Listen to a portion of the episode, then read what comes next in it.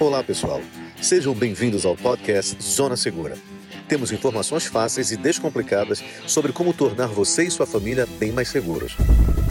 Esse é o minicast número 4. Como você já sabe, além dos nossos episódios normais, algumas vezes vamos falar sobre os conceitos que ajudam profissionais de segurança a planejar estratégias para sua proteção, mas sempre de uma maneira descomplicada, como você gosta, e com o objetivo de te ajudar no seu dia a dia.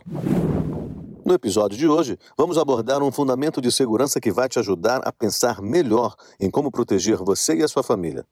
Hoje falaremos sobre o tema Teoria das Camadas de Segurança. Tudo bem? Prontos para as perguntas? Sobre o que se apoia essa teoria? Qual a semelhança entre essa e o triângulo de segurança que falamos no minicast número 1? E como aplicar essa teoria em nossa casa? Olá, ouvintes. Bem, Alex, vamos lá. A teoria das camadas de segurança é um conceito usado na segurança para dividir a sua propriedade em zonas ou áreas e, a partir daí, dar respostas a cada ameaça que pode ser encontrada. Explicando melhor, dividimos a sua casa em três camadas: exterior, interior e centros de atenção. O exterior seria da rua até seu muro, a sua porta de entrada da casa. O interior, da porta para dentro.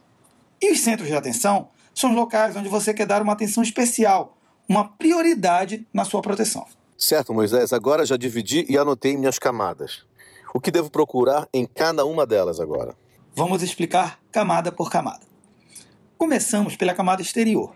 Vamos entender o espaço que estamos analisando e começamos a pensar como inimigo. Lembra que foi tratado no episódio número 2 dos minicasts. E anotamos aí quais são os tipos de ameaças que eu posso sofrer na parte externa.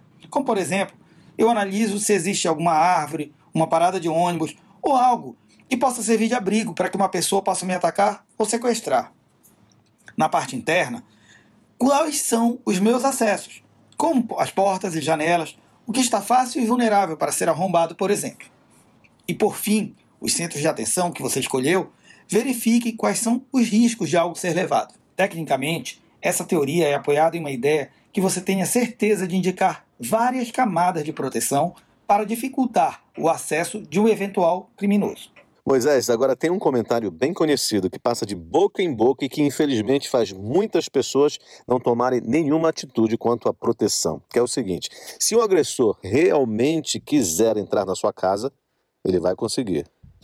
Infelizmente, o que você falou é verdade. Alguns inimigos podem nos surpreender com mais recursos e tempo disponível.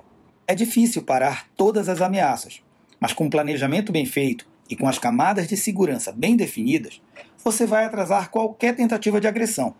E esse tempo pode ser preciosíssimo para você e sua família se prepararem para fugir, procurar um abrigo ou, se não tiver outra opção, até mesmo responder a esta agressão. Um resumo de tudo isso seria: não torne as coisas fáceis para quem pensa em te atacar. Geralmente, a gente deixa essa disciplina, essa raiva, esse raciocínio rápido para o momento em que nós queremos contra-atacar. Canalizar estes sentimentos para o planejamento pode nos dar muita vantagem na hora em que o evento negativo esteja acontecendo. Então, a lição de hoje é a seguinte: dividir e planejar. Dividir as áreas em setores e planejar cada ameaça isoladamente, para depois então ver o plano inteiro em andamento.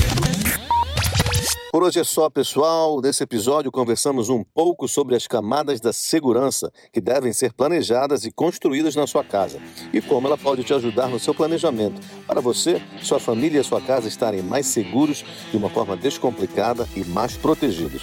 Você pode se inscrever no canal e nos acompanhar nas nossas redes sociais, como Twitter, Instagram e Facebook. Assim você fica sabendo de cada novo episódio logo que ele estiver disponível. Nos encontramos daqui a 10 dias. Até a próxima.